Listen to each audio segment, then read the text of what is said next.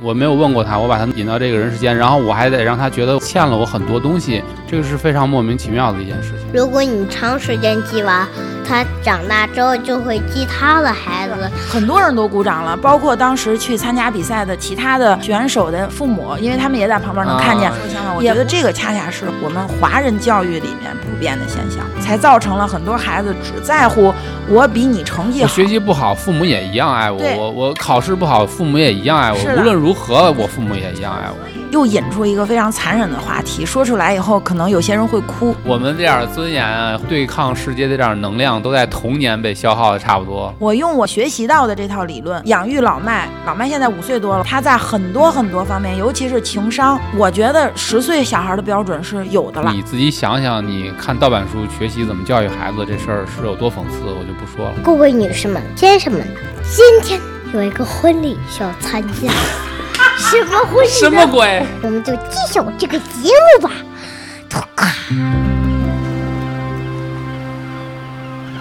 欢迎回到我们就那么一说，我是老佳，我是老蒙，聊一聊鸡娃的这件事儿。上来呢，我就先表明立场，就是我肯定不鸡娃，我也不是一个鸡娃的妈妈。那老蒙呢，也不是一个鸡娃的爸爸。这期内容呢，我估计啊，我可能会聊的比较松散，因为我想说的太多，但是时节目时间呢又有限，我又不想把它节目时间为什么会是有限的呢？就是我不想把这个节目拖的时间太长，让大家产生那种疲劳的感觉。那说明你说的没有意思。对，我就怕我说的没有意思，因为这期节目我可能会说一些相对来讲比较枯燥的东西，我会担心这期节目可能没有那么有趣。那你把这期节目唱出来就有意思了。哎呀哟！所以我先给大家打一个预防针儿，但是呢，我觉得这期节目呢，呃，是非常有意义做的，因为这里面说的每一句话都是我非常非常想说，而且都是真诚的分享，没有一句话是鸡汤，我只分享自己内心最真诚的感受。那我们这期节目呢，主要就是来解释一下为什么我和老蒙不鸡娃。对对对，就是讲一讲为什么我们选择了现在这样一种方式。首先，先说一下鸡娃，就在我看来，什么是鸡娃呢？父母给孩子制定一个目标，就是父母以自己的学识、经验、学历，告诉孩子往哪个方向走是正确的，是呃伟大的，是光明的。然后呢，给孩子制定好这个计划，一步一步的，就给孩子规划好了所有的道路。对。然后让孩子按照自己规划的这个道路呢，一点点前进，那么就会迎来一个非常好的前途。呃，我觉得这个呢，在我的概念里就是鸡娃。那么我们就来说一下，就是为什么我不支持父母鸡娃？父母让孩子努力去学习，去达到父母制定的这个目标。呃，对于孩子来讲，所有的这个学习的动力都是来自于外在的，就是父母的压迫或父母的期许，比如为了让父母开心，或者是为了不挨父母的骂，或者为了完成这个目标，我耳根子就清净了等等。他做的这件事儿。大部分的动力都是来自于外在，那我觉得这个并不是一个非常健康、非常良性的。我个人还是觉得，只有启动了内在驱动力，这个人在做这件事儿的时候，才可能更加的长远。他本身在做这件事儿的时候，他自己是非常享受的，整个过程呢是非常开心的。呃，如果是他自发的、主动的，特别想去做这件事儿，我觉得对于这件事儿本身来讲呢，它更有一个更长远的意义，而且在做这件事儿的过程中，你也真的能体会到这件事儿的意义和价值，甚至于呢，也可以体现出自身的。价值和意义，我觉得这个是更长久、更长远、更好的一个方式。就你核心想表达的事情，就是尽量的让他去趋利做一件事情，不要让他避害去做一件事情。对，因为我们做事情往往有两个动机，一个是趋利，一个是避害。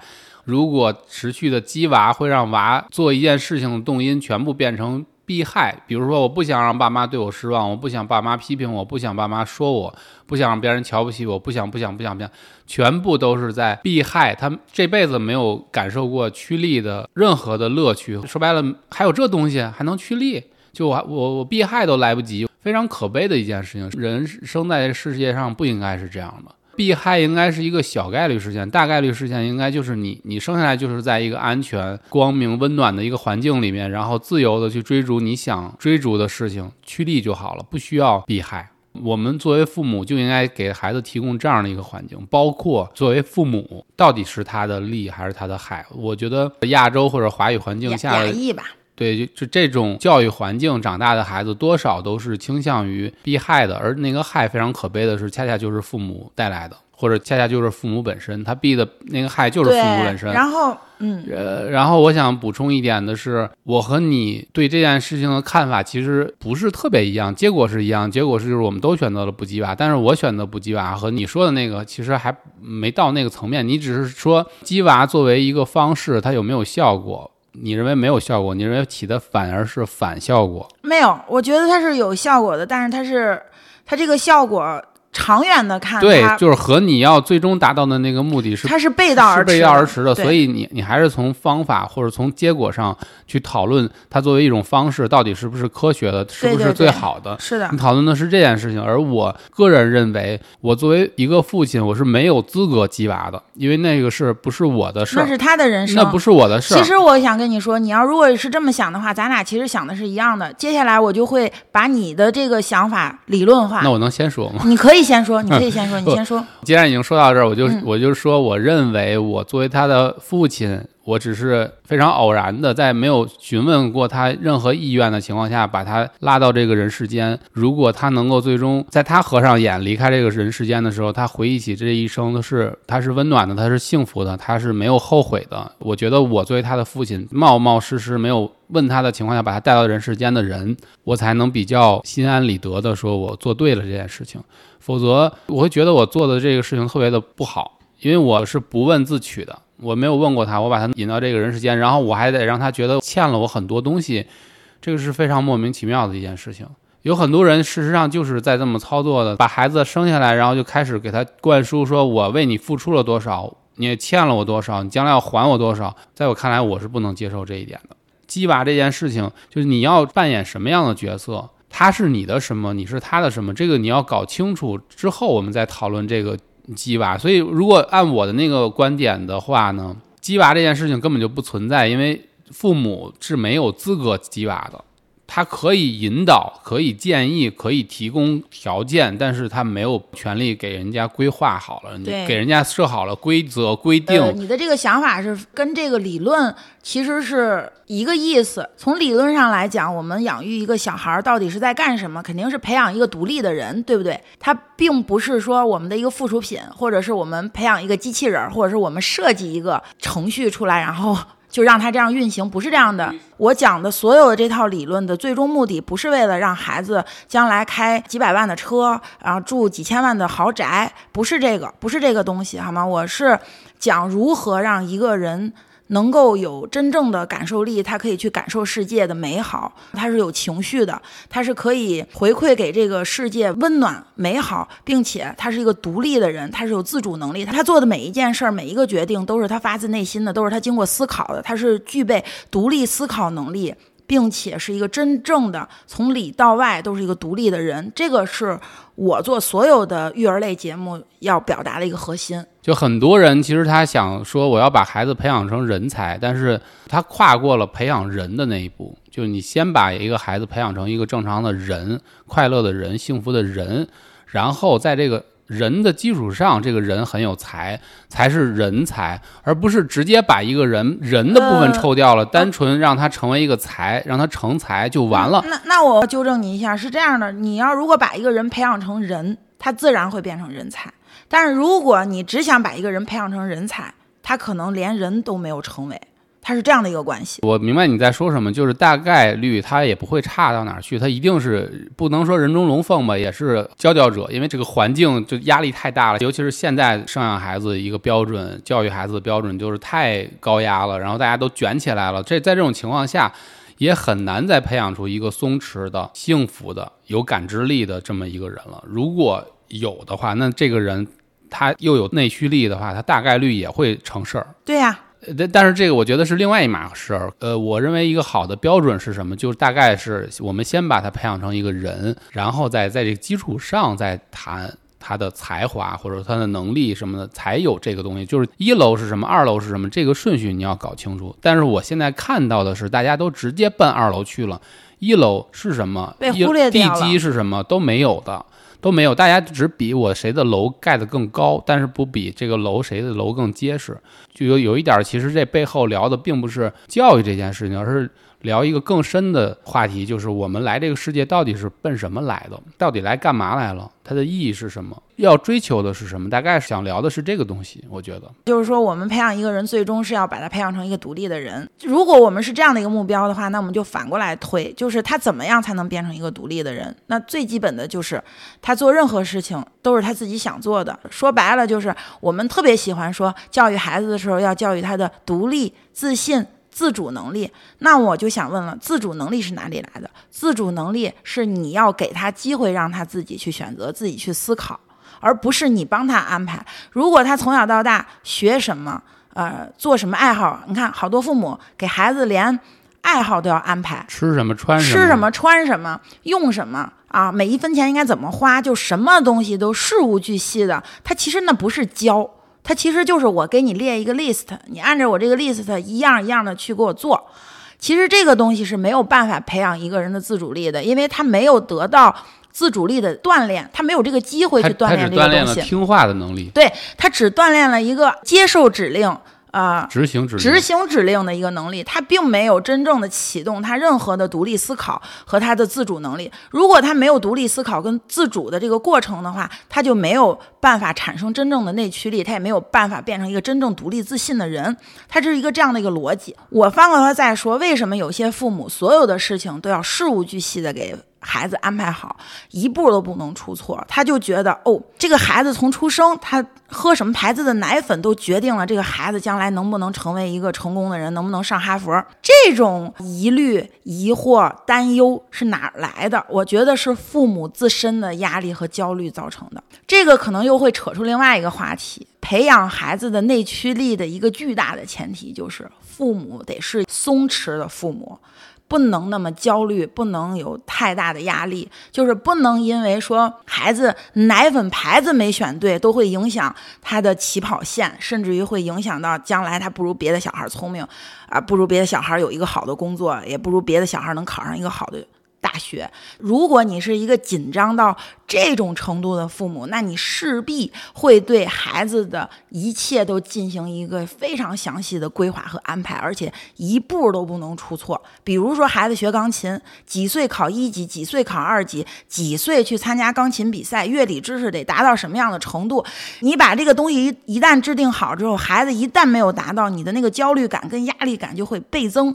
大家都知道，压力是。会传染的，就是之前前两天说的那对前两二手压力。对前两天我在自己的频道里边也分享了什么叫二手压力，就是你的压力不是来自于你自身，是来自于他人的时候，这个压力会比你自身产生的压力还要大。为什么？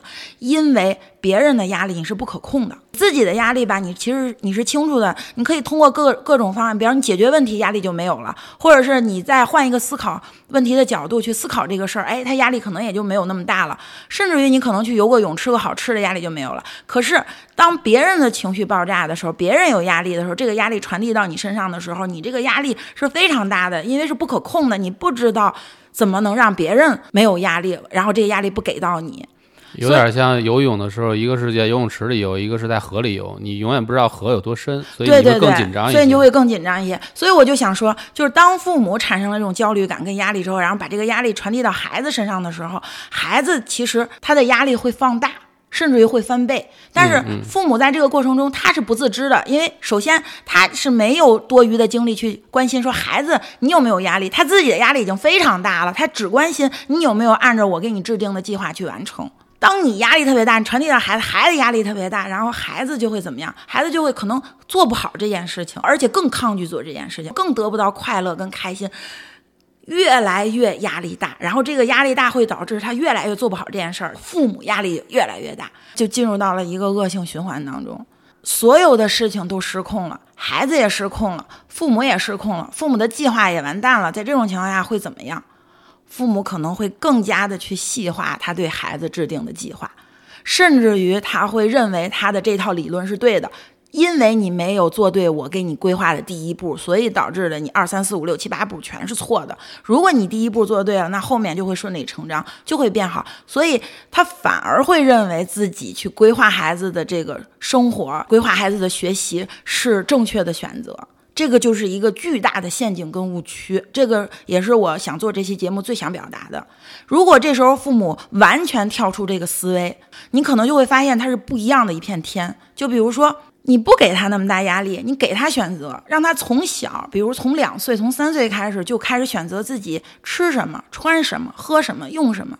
你给他犯错的机会，你让他有时间去认识到，如果冬天我选择了短裤，我出去会被冻得很难受。我觉得只要孩子智商正常，他就知道哦，那我下一次我可能就会选择厚一点的衣服，不会让自己冻到的衣服。他有了这样的一个过程，就是他试错，他总结，然后反过来下次做正确的决定，这是一个特别特别特别好的行为和动作。做父母的千万千万不要紧张孩子犯错，孩子出错。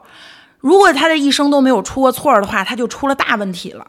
他一定是在这种小事儿中不停的犯错、总结、犯错、总结、犯错、总结，在这个过程中，他才真正的能够形成自主意识。他才真正的知道自己应该怎么做，应该怎么选择，选择什么是最适合自己。他逐渐的就在这个过程中找到了自己，知道自己喜欢什么，知道自己擅长什么，知道自己做什么的时候是最有自信，是最能绽放光芒的。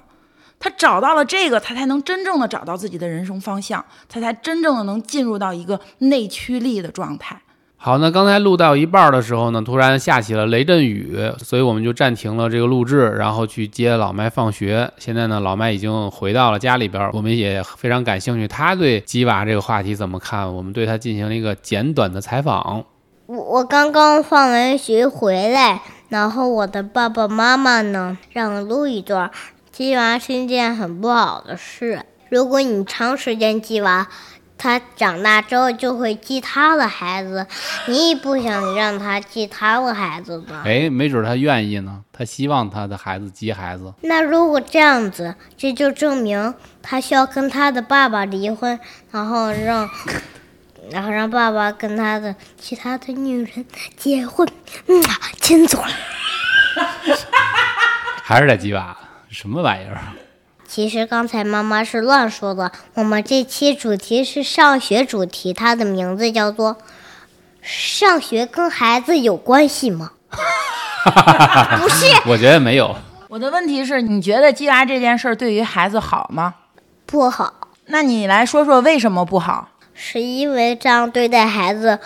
孩子就会变傻，这样以后上学什么知识都学不到，而且长大会变得非常丑。孩子问他一些问题，他就都说不知道，不知道，不知道，不知道，不知道，不知道，为什么不知道，不知道？OK，为什么鸡娃会让孩子变傻呀？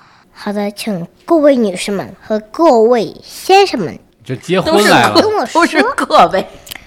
今天有一个婚礼需要参加。什么婚礼？什么鬼？太好了！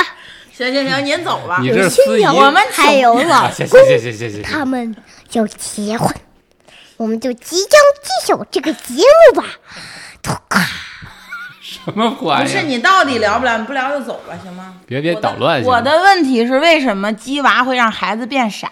不然他长大，你好好说，你正常说，开始。不然他长大就不会跟老公结婚，他就会说你谁呀？让老蒙同学来说一下他的感受。我我不敢说，我还是胖着吧。再见。好的。好了，现在老麦已经回到了他自己的小天地，拿着他的肉干跑到他屋里，开心的吃了起来。好，那我接着刚才你最开始老麦来之前说的那个话题，我我想到了一个可能不是很恰当的一个比喻，就是外驱力有一点像孩子是一个卫星，然后父母呢是火箭，他把。孩子一直推，一直推，推到了他没有办法燃烧的时候，就火箭和这个卫星就脱离开了，火箭就掉下去了。卫星呢，因为惯性的关系，就在这个轨道上就一直转啊，一直转。但它本身呢，它自己是没有任何动力的。那如果孩子是有内驱力的，他可能就不是一个简单的卫星，它是一个宇宙飞船。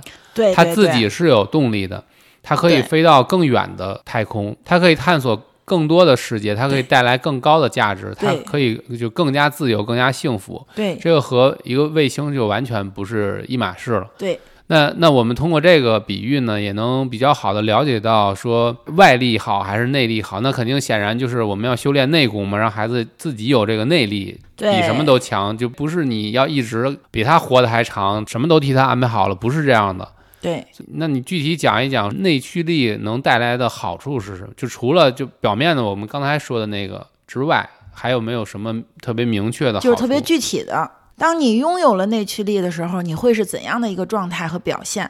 那最明显的一点就是，如果你做一件事儿的时候是凭自己的主观意愿、主观能动性去做的，你在做这件事儿的过程中，就有很大的机会进入到一种心流的状态。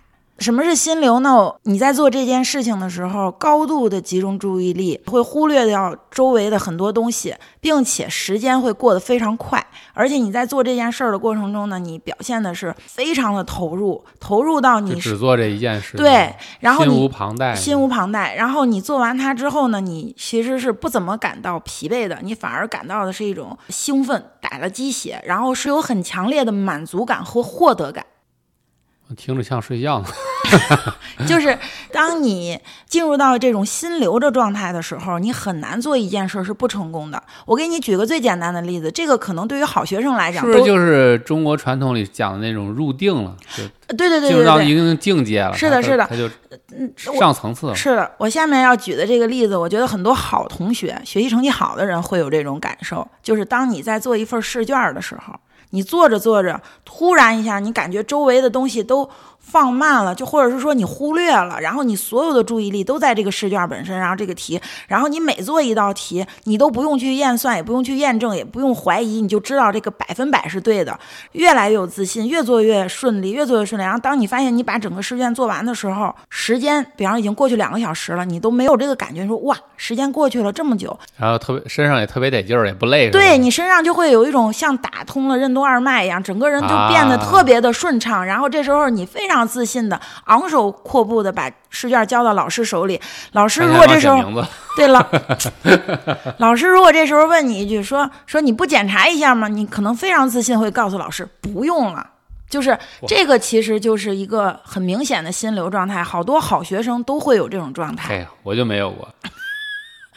所以哎你是不是你是不是弹钢琴的时候也也也容易进入到这种状呃态？不容易，因为我本身弹琴百分之八十是外驱力但是内驱力的时候也有，就是你当不是给我讲过有一次你比赛遇到过对对对，有一次是在参加钢琴比赛的时候，首先那个就准备的比较充分，其次呢就是那个钢琴比我平时在家弹的钢琴要好，所以它那个音质特别特别好听，然后一上手就感觉哇这么好听，然后就被那个钢琴本身出来的音色吸引，然后就整个人完全啊。沉浸在这个音乐本身，于是它就不是一个比赛了。在那个过程中，我现在清晰的记得，就是周围所有的东西都淡化了，就是其实脑子是不会去想说啊，我不要紧张，那个有啊有有有人在看我，有评委在看我，不能紧张，就完全忘去这些东西，甚至于忘记自己是在比赛当中。是不是是不是那一瞬间甚至有一点灵魂出窍的那种感觉，能看着自己在弹琴？有那么一丝丝，但是你，但是我也说不清楚，反正有那么一丝丝，就是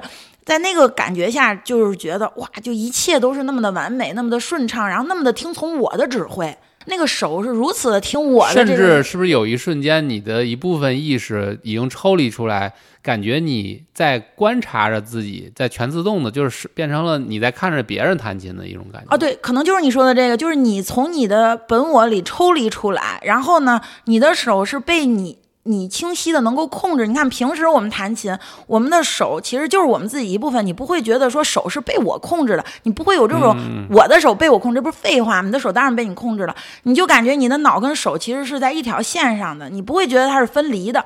可是那哦在那一刻，你会觉得你你脑子里是怎么想的？你让这个音轻，让这个音重，让这个乐曲是这样的，就是你你想怎么控制，它就能出来你想控制的那个样子，啊，就是非常神奇。然后非常顺，非常顺畅，所以我就越弹越开心，越开心越进入状态，越进入状态就进入到一个良性循环当中。然后整个乐曲表达完之后，我没有记错的话是很多人都鼓掌了，包括当时去参加比赛的其他的选手的父母，因为他们也在旁边能看见。啊、人家也是也鼓掌了对，确实我自己弹完我也知道弹的是不错，然后那一次确实是拿了一等奖，所以我想。鬼鬼上身的感觉，鬼上身的感觉。所以我想说什么，就是这个东西一旦是变成你自主选择要去做的话，你就比较容易进入到这种心流的状态。人其实一辈子不用太多次这种感受，你感受过一次，你就会爱上这个东西。其实是从那次钢琴比赛之后，我才真正的喜欢上这个东西，因为我第一次通过弹琴享受到了，对对对，感受到得得计了，而且还有这种获得感，说哎，我行。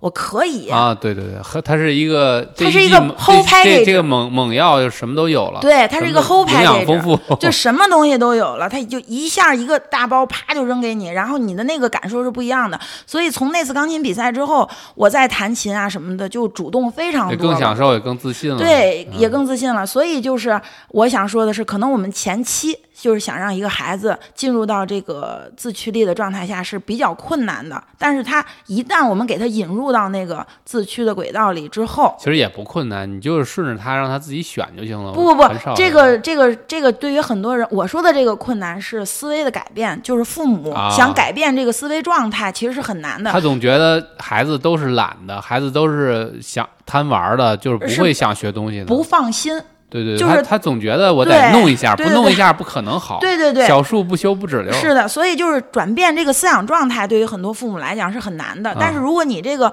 思维意识一旦被转变过来了，那么你让孩子自动的进入到这种呃自主的这种学习的状态当中的时候，他就更容易进入到这个心流的状态，他就更容易有这种获得感，然后他就更容易进入到良性循环。所以我想说的是，你前期努力比较大，但是。后期真的就是不用管，可以用三个字儿就不用管，因为他自己什么都知道了，因为他尝过甜头了嘛。对，而且那个目标他自己立的，你不用给他立目标。最开始我们节目说的嘛，一个趋利，一个避害，你把它调成趋利就行了。你一旦进入到趋利的那个轨道上之后，就完全就是他自己转起来，他自己转起来，像个永动机一样。啊，对，而且他是能自己给自己加油，他不需要任何外力。他他遇到困难了，他怎么克服？不用你给他加油。我觉得一旦进入到良性的轨道里，即便遇到了困难，除非是毁灭性的那种困难，否则遇到了困难他会更兴奋。他就更喜欢说：“我哎，来活了！你说你说太对了，咱办他就那种感觉，他更来劲，就是他希望更难一点，有的时候是。所以落回到这期话题的主题，就是为什么我不鸡娃？因为我觉得，与其鸡娃，不如唤醒孩子的内驱力，让孩子自主的。”去学习自己，但是我说了这么多，可能我说到这儿，依然有父母会产生一个巨大的问号，就是孩子怎么可能会自动自主的去学习呢？没见过，没见过，没听说过。嗯，但是这个其实确实是有一些比较具体的方法，如果大家感兴趣的话，我可以分期去讲。因为如果具体在讲怎么才能让孩子拥有自驱力的话，那那又是一个对，就太长了，对，太长了，它可能会涉及到什么脑神经学呀，还有人的这个大脑的压力系统啊，还有各种激素啊，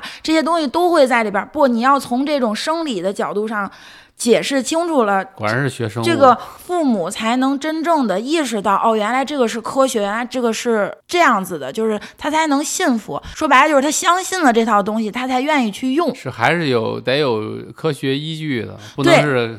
是，这也不是说星座，对，这个不是说星座，所以这些东西其实都是有。这么说是不是有点得罪人？呃呃呃，把那段掐掉，就是就是呃，对，就是大家嗯，对，嗯，就是嗯。哎，好哦，啊哈哈，哎好，再见。稍微有点尴尬，就是不小心那个把新星座的给卷进去了，拽沟里边了。啊，对，还有一点，我其实想说，就是一般来说，当你在公开场合表达，你说我不是一个鸡娃的母亲，我也不鸡娃，大家就。可能下意识的会认为你不激，那你就是躺平了。它也不是个开关，这也不是非黑即白。对对对，首先这个不是非黑即白的事儿。第二呢，就是我想说的是，就是如何让孩子自主的去学习。整期节目都在讲这个，但实际上让孩子自主的去学习这件事儿，它是一个不那么容易做的事儿。第一点呢，就是首先父母的思想得需要一个特别大的转变，然后甚至于思考问题的方式都要发生变化，并且父母要成长成为一个独立、自信、不焦虑。没有压力的人，他才有可能就是放心大胆的去去这么做。这是第一点。第二点是，就是引导孩子进入到他自己喜欢的领域当中，然后自己去努力。这个其实也是有技巧的，这个不是说你不用管他，你就让他任意发展，也不是这样子的，他还是有一定的框架的。在这个过程中，我们是有一些科学的小技巧去运用的。比如我随便举几个例子，比如我们让一个一米二的小孩去投篮。他不可能投进去，他投进去也是懵的，所以他就不愿意做这件事儿。为什么？因为这件事儿跟他的能力差别太大了，这样就会产生一个比较消极的这样的一个情况。但是你要让一个一米二的小孩儿，呃，去灌篮，这就更不像，不是更不像话，或者是说我们现在把篮筐降低，降低到一个特别特别舒服的状态，儿童的那种篮筐，他完全不需要蹦起来，他走过去就能把篮球投进去。他投两次他也就不愿意投了，为什么？因为这个东西对他没有挑战，没有刺激，啊，他也不愿意做。他觉得太简单了，他就觉得太简单了，所以你给他一个范围，这个范围是正好在他努努力，他就能完成。但是他如果不努力，他就没有办法好好的完成。就是在他通过他个人的努力，他把这件事儿完成了，他就他就很容易进入到一个自太简驱的状态。单也不行，太难也不行，在刚刚在中间儿，对对对，所以在那个范围里边儿，对，所以我们做父母的最好的就是帮他找到这个范围，但是这个范围其实是很难找的。首先，你就要特别的了解你的孩子，你得知道你的孩子他在某些方面是什么样的。你不能拿着大数据去衡量你的孩子，比如说就像身高一样，有的父母特别喜欢拿那个身高表去量自己的孩子，你不得看看自己孩子具体情况，比如说父母身高高不高呀，是不是啊？还有这孩子吃的怎么样啊？体育锻炼怎么样还？有一个生长周期的问题，还有的有的小孩就是晚长，有对的小孩早长，这个对不一样，所以以这个没必要焦虑。所以你了解，你要知道你孩子具体的能力范围在哪儿，然后给他特定的一个框架，而并不是用大数据、用但这标准。个其实说起来也没有那么难，你无非就是给他一个标准，然后发现及时发现反馈就行了。比如你觉得他很快就弄好了，然后也没什么挑战，你就再给他加难度，直到加到他哎失误了一次，然后就觉得哎这个有意思了，开始。总之要给他一种不要让困难变成他的挫折。对，也不要让他觉得我做这件事儿没有任何困难。对对对，就是让他习惯困难，并且让让他觉得困难是一种乐趣。就克服困难这件事儿，不是迎接挫折或者忍受挫折，而是激励他去挑战困难。有点像一个武林高手，当他遇到另外一个武林高手的时候，他正常的反应应该是非常兴奋的。老子终于有机会确认我是天下第一，因为他也是个高手。我跟别平时人别人打的时候就太简单了，没有任何挑战性。我终于就是发现一个有可能能战胜我的，他这时候可能会激动到浑身发抖。对，他觉得终于我我有机会再突破我自己了。我刚才就是浅浅的跟大家聊了一下如何让孩子进入到一个自驱力的状态中，那个只是其中的非常小的一毛对对，九牛一毛。就如果呃听众朋友们感兴趣的话呢，我愿意分享，也很愿意把我感觉你要卖课呢。不是不是卖课，就是我特别就是我我自己是有这个主观愿望的，想把知道的这些东西都分享给大家，但是也要看大家愿不愿意听。人家没有那么高的积极性听我这些东西的话，实际上我这节目做出去也没有太大的意义。所以就是本期节目主要就是聊我为什么不鸡娃，就是为了唤醒孩子的呃这个内驱力，然后让孩子自己激自己。所以我们聊到现在这儿比较清晰了，因为我们认为仅仅是按方法论的角度去看激娃这件事儿，实际上是适得其反的。嗯，它往往是背道而驰它是起副作用，对它是起反过来反劲儿。是正常情况下应该让他自己使劲儿，你一旦呃外力给的多了，反而让他自己没劲儿了。是不是这意思？就是你老扶着他走，从小就让他拄着拐走，他自己腿上是一点肌肉也没有。这时候拐一旦没有了，啪叽就拍到地上了。对，如果你给他施加外力，你给他制定学习计划，你给他制定生活中的一切的话，他可能很容易、很快的就能达到一个你想要的那个标准。就比如说最简单的例子，就是你从现在起每天给老麦开小灶，他回来之后你就给他讲数学或者是讲讲这个英语，然后背单词什么的，他很快的就能非常明显能感觉到他比同班的同学，无论是数学还是这个阅读能力都。呃，强非常的多，嗯嗯，对，肯定是这样。它在短期之内是有一个非常大的一个明显，这是你鸡娃的一个效果。这也就是为什么那么多人愿意鸡娃，因为它确实其实它奏效。它非常奏效，立竿见影立竿见影。嗯但是长远的来看，它是一个毁灭性的。在我这里啊，就是我的观点是长远的看，它是一个毁灭性的。它把一个人的热情、做事情的动力，还有对待这个世界的态度、奇心好奇心，全部都给抹杀了，或者是消耗掉了就。干掉了。在这个过程，我觉得这是非常恐怖的，因为对于他一生来讲，因为一个人不可能只活一个童年，他或者只在校园里学习。其实校园里最应该学习的就是学习的热情和学习的方法。你想想，如果这个人是八十岁才死的话，假如我们定这个人是八十岁才死的话，他漫长的这个整个人生，他五后五六五六面怎么办？十年都是应该自己去自己去学对习的。对，但是嗯他出了校园，比如他达到了既定目标，我们给他制定目标是让他上哈佛，然后他最后上了，请问后面呢？请问你作为父母，他考上哈佛之后，你接下来给他制定的是什么目标？你就没有办法再给他制定具体的目标了，因为他已经到了那个级别了，他剩下的就是靠自己了。人家要给自己制定目标，当他要自己给自己制定目标的时候，他突然发现自己其实没有什么目标。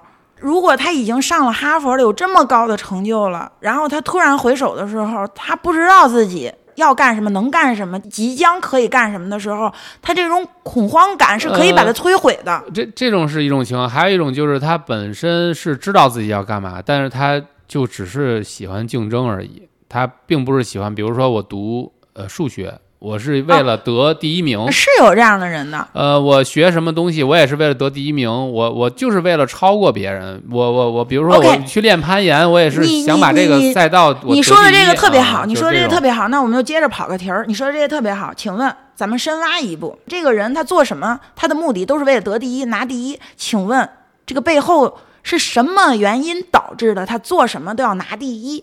那是不是有可能是他天生就是竞争意识比较强？天生有这个可能，有这个可能，就是有的，比方说运动员，他天生的就是这个竞争意识比较强不，能接受我自己得第二，不能接受自己得第二，他自自我要求特别高，我就是要得第一，这是一种情况。这就是但我觉得内驱力吗？但我觉得这个概率非常的低，这个其实不是内驱力，我个人觉得，因为他为的是最终的那个目标。那他拿了第一以后怎么办？你举个例子你就明白，这个就非常像钢琴演奏家跟钢琴作曲家的区别。我们这么说，就一个人是为了钢琴比赛中拿第一去学钢琴的话，他永远都是一个表演者，他不是一个创造者。他没有办法进入到创造的那个层次。当然，有人这时候会跟我杠一句，就说：“嗯，好的表演者也是第二次创作者，就是。”呃，之所以这个人是特别牛的这种钢琴演奏家，就是因为他演奏的这个曲子跟所有人都不一样，他可以把它演绎的有他自己的风风格，对，OK，这个我是承认的，但是再有他自己的风格，这个曲子不是他写的。现在我说厉害就厉害在这个曲子本身，一个名曲它名在哪里了？是名在不同的人用不同的心境能演奏出不一样的东西来。所以还是这个曲子本身的价值，当然再加上演奏者对他的这种演绎，嗯双重叠加在一起。可是它的不根本和核心还是这个曲子本身。对，如果你做一件事儿，你的目标全部都是在拿第一的话，我觉得它是有一部分原因在于从小到大父母给到的反馈是这样的。当你拿第一的时候，能看到父母脸上洋溢着无比灿烂的笑容，把你高高的抛起，然后带你吃好的、喝好的，给你买好东西，奖励你、鼓励你，你就是他们心中的宝儿。当你没有拿第一的时候，父母可能会冷眼相待，然后或者是说非常严肃的跟你说：“你去找找问题，你哪里出问题了？你怎么能得第二名？”我觉得这个恰恰是我们华人教育里面普遍的现象，才造成了很多孩子只在乎啊我比你成绩好。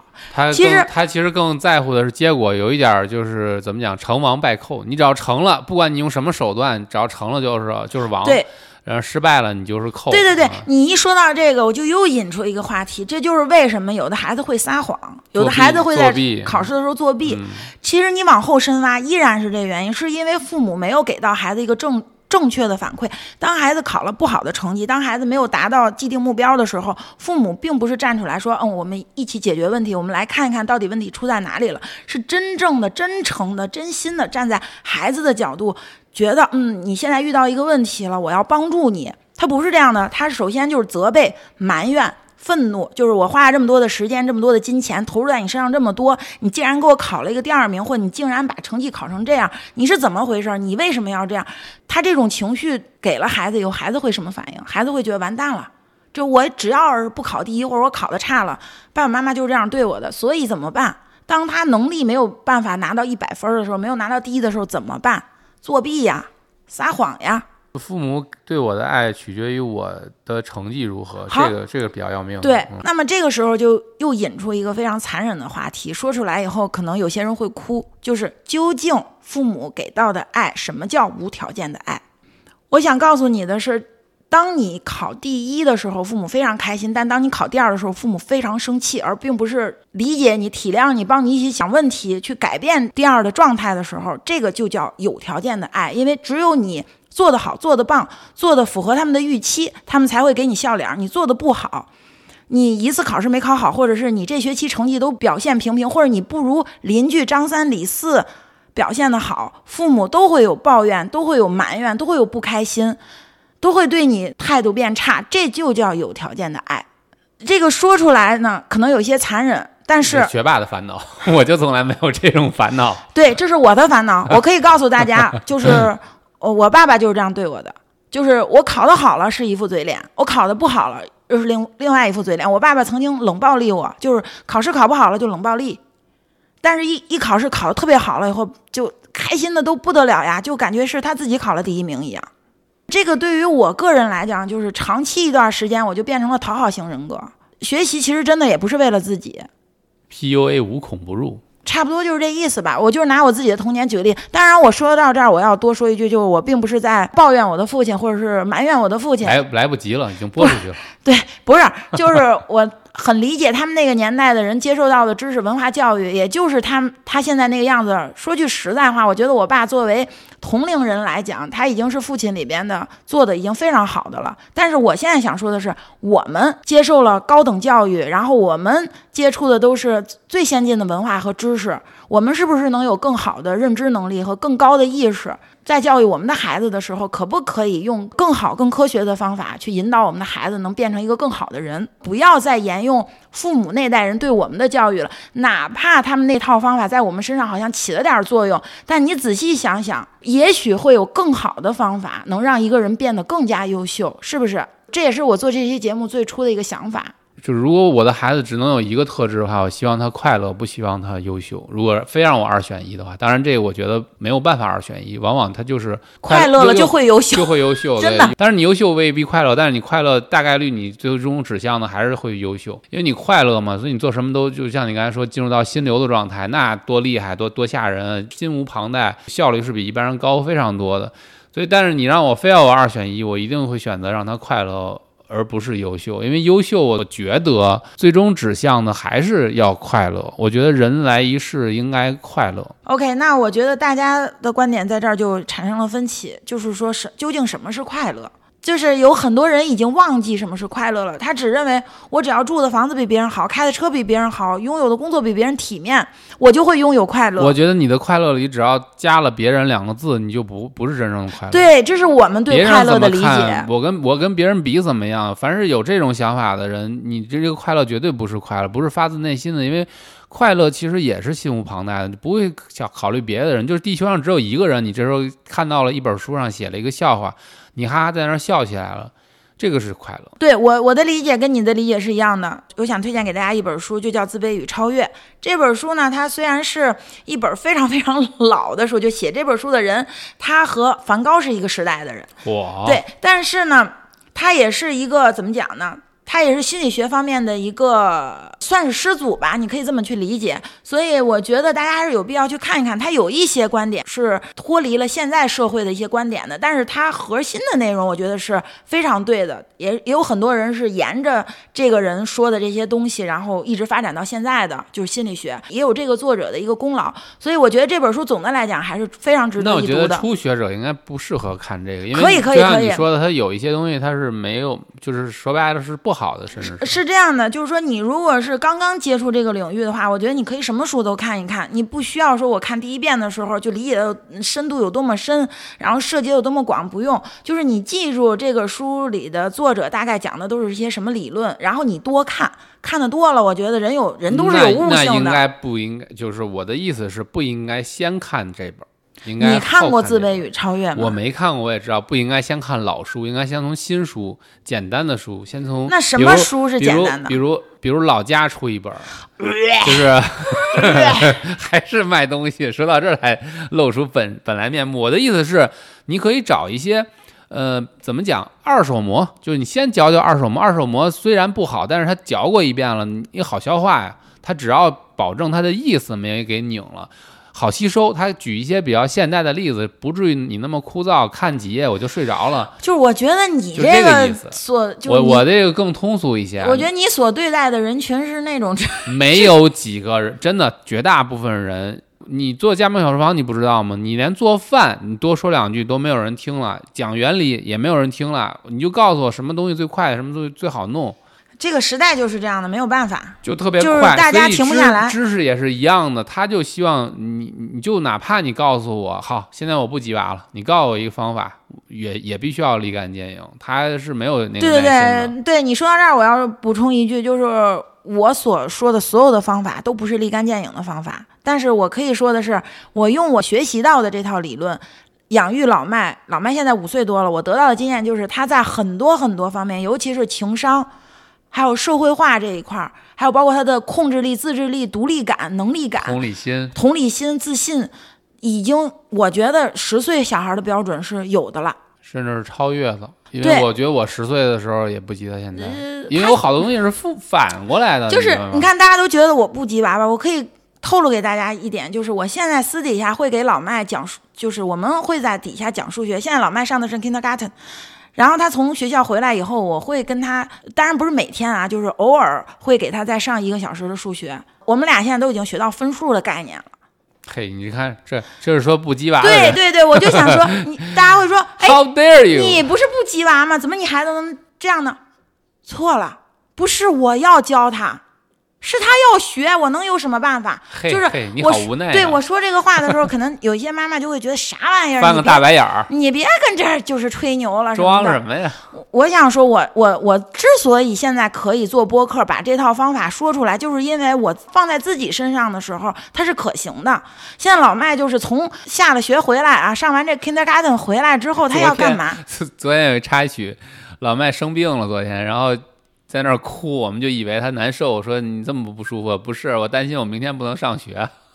对，而而且他每天从学校回来之后，那一两个小时，他得学点什么东西，他自己学点什么东西，或者自己画点什么东西，他得学校也没怎么教东西，不是，我就感觉他好像在学校待着没过那个劲儿似的，他回来还得再学一。不过瘾，还还没有学得劲儿。所以我就印证了我前面说的那个嘛，他自己其实已经进入到一定的这个自驱状态了。就比如他其实是不满足的，我我我有的时候是都是问他，我说哎，我说你无聊的话，我们要不要学会儿数学？可以啊，我们做游戏吧。他到现在都把学数学这件事儿当成做游戏。对对对，就和玩儿一样了，就。但是我可以真诚的告诉大家，他所有的方面加起来，他数学是最弱的，算对，术是最弱的。这是我觉得特别有意思，就是呃，大家听到这儿，有可能有的人会误会说他他肯定数学很好吧？我可以跟大家说，到现在他数数都数不利索，但是他会把这件事儿当成一个乐趣，这是我看来最邪门的一个孩子。我没有见过这样的小孩，就是一般的人就是会。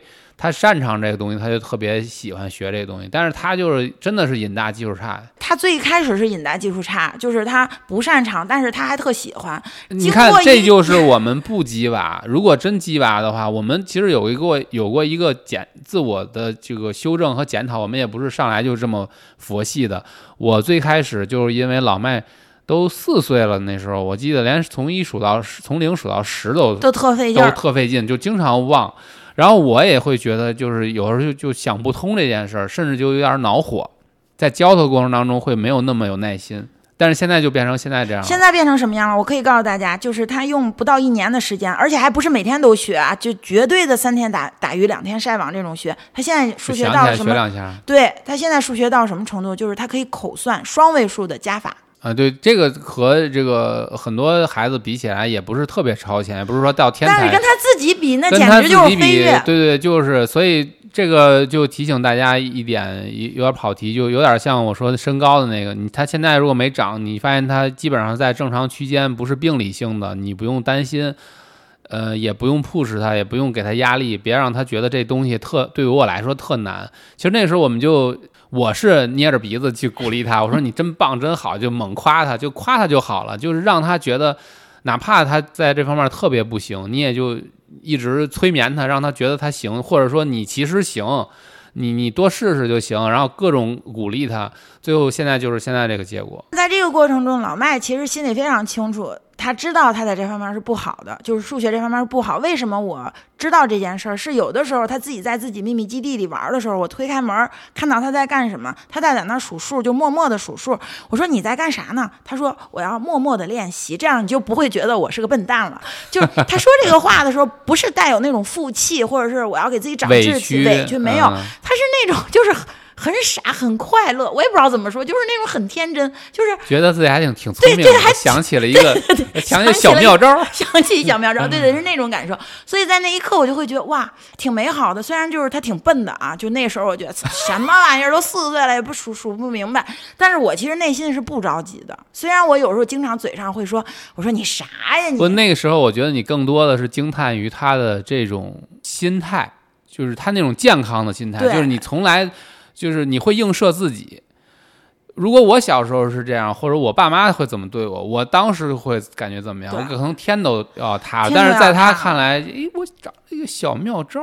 而且你们不知道，就是你不会再笑话我了吧？就是因为他百分之一万的确认父母是爱我，无论如何我就再傻，我这个数学我完全不会，我父母也不会因为这个嫌弃我一句。他百分百能确定一件事，就是我数学不好不会减少父母对我的爱。我学习不好，父母也一样爱我。我我考试不好，父母也一样爱我。无论如何，我父母也一样。所所以，你这还有一件事让我特别感动是什么呢？就是在一个非常偶然的下午，他突然说要学数学，然后我突然不知道脑子想什么。其实他那时候连单位数的加法都还没有学的特别好，就是偶尔还是会出错。比方说五加七等于多少，他有的时候还是会算错。就是那时候单位数的加法都还没有掌握好，我不知道我脑抽了，我就教他双位数的加法，然后我就教了他我们小时候学双位数加法的那个方法。嗯。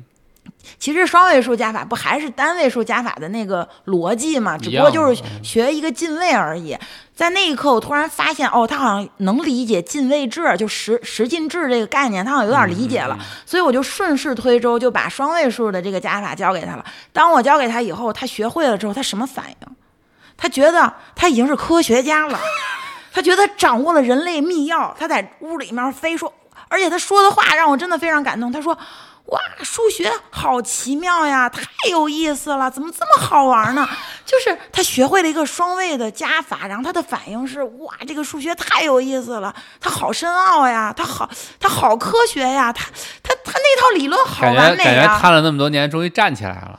当时我就说，哎，我要是就当年。会这个双位数加法，要是能有人家这个心态，那我得多幸福呀！可是我当年学会双位数加减法比老麦还小，我四岁就会口算双位数加减法。我也是，我九我我上幼儿园的时候就已经就那九九乘法表基本上都倒背如流。可是有什么用吗？没有用，在父母眼里就 乱用，这不是应该的吗？呃，就是怎么讲小才艺来表演一下就完事儿了，顶多到头了，就完事儿了。然后他就会不断的。叠加这个东西，就是你越好，他就会认为你还能更好。一旦没有，就是掉下来了就不行了。对，这个就是抗击打能力、抗挫能力都会很差，就都会变得很差。对对，就是说白了，他们做的全都是反的。因为你是输不起的，或者因为你是错不起的。你一旦错了，等待你的将是什么？难以想象。可是原形毕露。可是对于老麦来讲，他做错题了会什么反应？顶多就是惹来妈妈哈哈一笑，就完事儿了，就没了。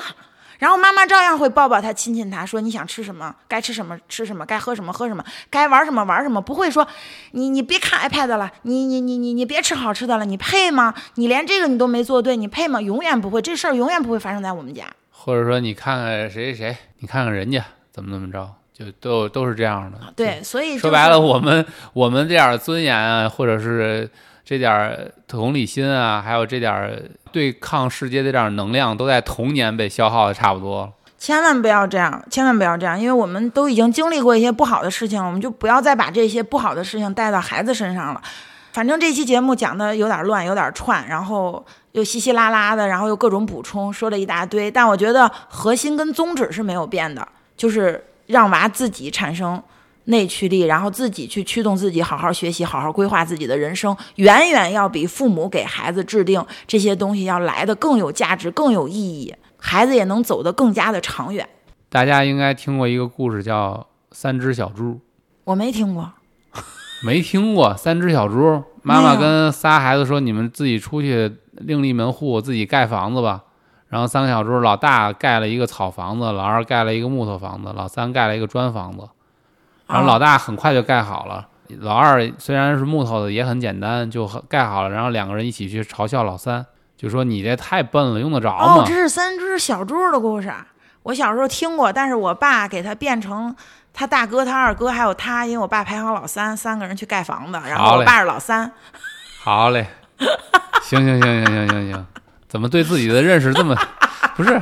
就讲猪不行，非得讲自己呢？为啥？他可能就觉得自己是那老聪三吧，聪明的聪明的那个嘿那只猪。好嘞，呃这个下的本儿有点有点大，跟猪抢戏。OK，对，我觉得你的这个故事基本上就是我的核心。点到这儿，基本上就明白了。就是如果你鸡娃的话，大概你就是拿草或者木头盖一房子，实际上表面上看起来也是个房子，但实际上风雨一来，大灰狼一来，人家一使坏招，立马你就挂了，你这房子就、就不是个房子，就塌了，就现原形了。但是如果你一板一眼的不应付差事，就该怎么盖就怎么盖，把这个砖房子盖得结结实实的，就一砖一瓦的结结实实的摞上去，这个时候速度慢，但是效果好，它它才是它才是真正的房子，它才是真正的家。不是房子，对，那些不是房子前。两天我们刚做了一期博客，好嘞，上链接。行，那那本期节目就到这儿就结束了啊！如果还是那句话，如果大家听到这儿想听更多自驱力的话题的话，也可以给我们留言告诉我们。对，我们可以上链接。在节目的最后呢，我给大家推荐一本书，叫《自驱型成长》。我相信很多人都看过这本书啊。这本书里面其实解释了非常非常多、非常具体、非常科学的东西，还有一些数据啊、实验呀、什么的。就是我的很多观点和理论也来自于这本书，但不仅仅来自于这本书，因为这样类型的书我读过非常非常多，就有很多东西也是我自己的理解。而且怎么说呢？我在读这本书的时候，并不是这单纯的学习这本书上所教给我的内容，是本身我就是这么认为的，就是本身我就是一个认为自驱大于一切的人，所以我在看这本书的时候，可能是不太一样的。那么，如果你没有接触过这种类型的知识的话呢，我可以把这本书推荐给你，你可以在闲暇的时候看一看。好，我补充一句，一定要大家买正版，千万别买盗版，因为你自己想想，你看盗版书学习怎么教育孩子这事儿是有多讽刺，我就不说了。行吧，那本期节目真的就到这儿了。好，下期节目再见。见。